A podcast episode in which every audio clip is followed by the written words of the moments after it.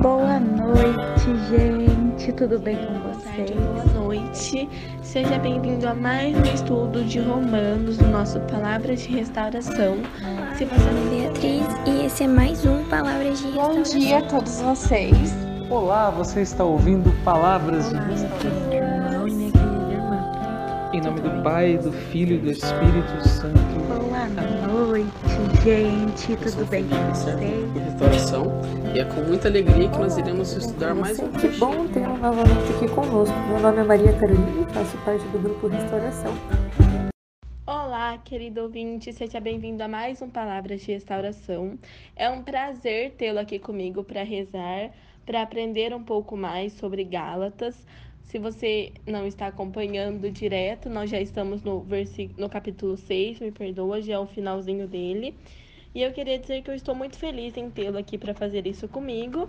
Então, se possível, eu peço para que você feche os seus olhos e a gente possa chamar o Espírito Santo para nos acompanhar nesse estudo, para que ele esteja sempre presente, que a gente possa sair daqui mais sábios, que a gente possa aprender realmente juntos e rezar juntos também. Então, que a gente tenha Espírito Santo para abrir o nosso coração, para abrir a nossa mente, nós estejamos dispostos a tirar alguns minutinhos do nosso dia para fazer a leitura e a reflexão dessa passagem.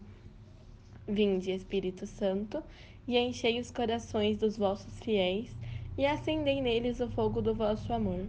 Enviai o vosso Espírito, e tudo será criado, e renovareis a face da terra. Oremos, ó Deus, que instruíste os corações dos vossos fiéis com a luz do Espírito Santo, fazei que apreciemos retamente todas as coisas, segundo o mesmo Espírito, e gozemos sempre da sua consolação. Por Cristo Senhor nosso.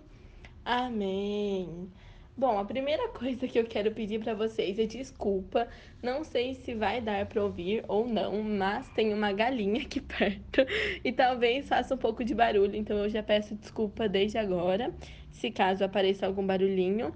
Mas outra coisa que eu queria pedir é para que, se possível, você pegue a sua Bíblia e abra em Gálatas, no capítulo 6, e hoje os versículos são do 1 ao 10. Então, pode dar uma pausa aí para poder pegar a sua Bíblia e que a gente possa ler juntos.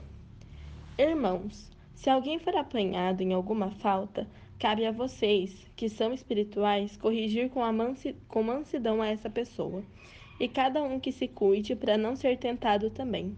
Carreguem os fardos um dos outros, e assim vocês estarão cumprindo a lei de Cristo. Se alguém pensa que é importante, quando de fato não o é, está enganando a si mesmo. Cada um examine, examine a sua conduta, então achará motivo de satisfação em sua própria pessoa e não por comparação com outros, porque cada um deve levar a sua própria carga. Aquele que recebe o ensinamento da palavra deve repartir todos os bens com o catequista. Não se iludam, pois com Deus não se brinca. Cada um colherá aquilo que tiver semeado. Quem semeia nos instintos egoístas, dos instintos egoístas colherá corrupção. Quem semeia no espírito, do espírito colherá a vida eterna. Não nos cansemos de fazer o bem. Se não desanimarmos, quando chegar o tempo, colheremos. Portanto, enquanto temos tempo, façamos o bem a todos, especialmente aos que pertencem à nossa família na fé. Até aqui, palavras do Senhor. Graças a Deus. Bom, o que essa passagem quer deixar de ensinamento para a gente? A primeira coisa que, enquanto eu estava estudando sobre ela, é que eu queria dizer para vocês é que obedecer à lei de Cristo é viver o amor como Jesus viveu. Às vezes a gente não obedece ao que Jesus nos pede. Às vezes a gente não, a gente tampa os nossos ouvidos e finge que não é com a gente, que a gente não está escutando. Às vezes a gente acha que não é capaz, às vezes a gente se compara muito com o próximo, igual diz aqui nos versículos que lemos hoje. Às vezes a gente se compara muito porque, ai, tal pessoa consegue fazer aquilo melhor que eu. Ai, tal pessoa consegue ser melhor nessa tarefa, tal pessoa tem o dom para isso. Mas deixa eu te falar uma coisinha. Se Jesus pediu para você, é porque você consegue. E se você acha que você não consegue, então peça para que ele te capacite para fazer essa missão. Fala assim: "Ai, Jesus, olha, eu estou me sentindo muito inseguro para fazer isso. Eu não acho que seja minha missão fazer isso. Eu acho que eu não tenho esse dom. Eu acho que eu não sou a pessoa certa para isso. Pede para ele, pede para que você se sinta mais seguro, para que você se sinta capacitado para realizar o que ele te pede, mas de jeito nenhum desobedeça. Viva isso com muito amor. Faça isso por amor e pelo amor. Sabe? É viver como Jesus viveu mesmo é, obedecer à lei de Cristo, vivendo o amor como Jesus viveu. Que a gente possa sempre se espelhar nas ações dele, que a gente possa ter ele como maior reflexo, como centro da nossa vida. E um pouco mais para baixo nos versículos, no versículo 7, já tem aquele ditado popular, né? Você colhe o que você planta. Isso é a total verdade na nossa vida. Se você planta coisas boas, então você semeia coisas boas. Se você não planta coisas boas, você não vai colher coisas boas. Uma vez me falaram assim: não adianta você jogar pedras pro ar e esperar que caiam flores, sabe? Não é assim que acontece, não é assim que a vida segue, não é assim que o barco toca que a banda toca, né? Desculpa. E aí, esses versículos dizem bastante sobre o juízo final, que é onde vai mostrar a conclusão que você tomou para sua vida, a decisão que você tomou.